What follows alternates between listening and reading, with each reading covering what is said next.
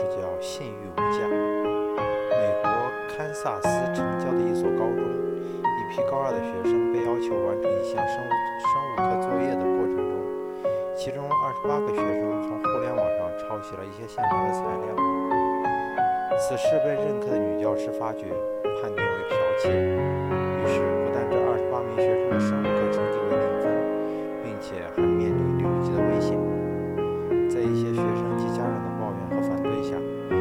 领导要求女教师修改那些学生的成绩。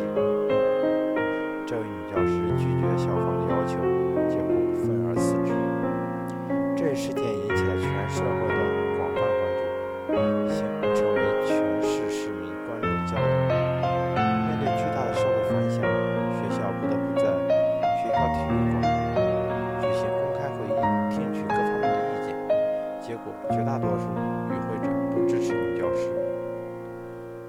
该校近半数的老师表示，如果学校降格满足了少数家长修改成绩的要求，他们也将辞职。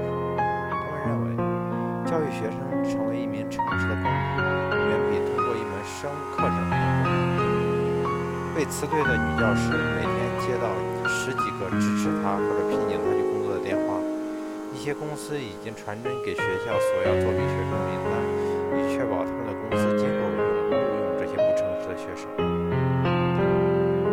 一所大学的老师在一次招收新生的入学考试中，对该高中的一名女生与同行者说：“不要搞欺骗啊！”同时对电视台的记者刘天成表示，他也非常担心社区出去的人是否会被贴上不诚实的标签。谁会想到呢？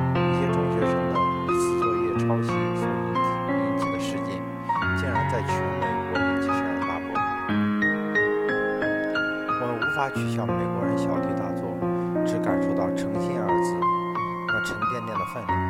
诚信是一个人、一个单位立足社会的基础，一个民族、一个国家立足于世界之根本。